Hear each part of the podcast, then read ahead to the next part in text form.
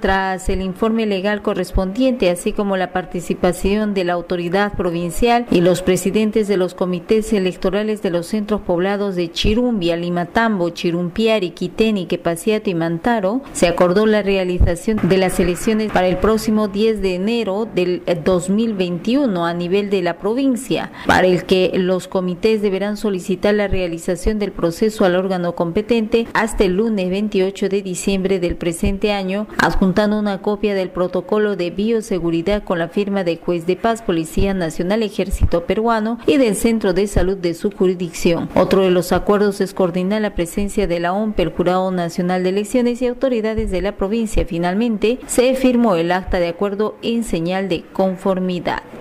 informó Marilyn Zamora para la Coordinadora Nacional de Comunicaciones.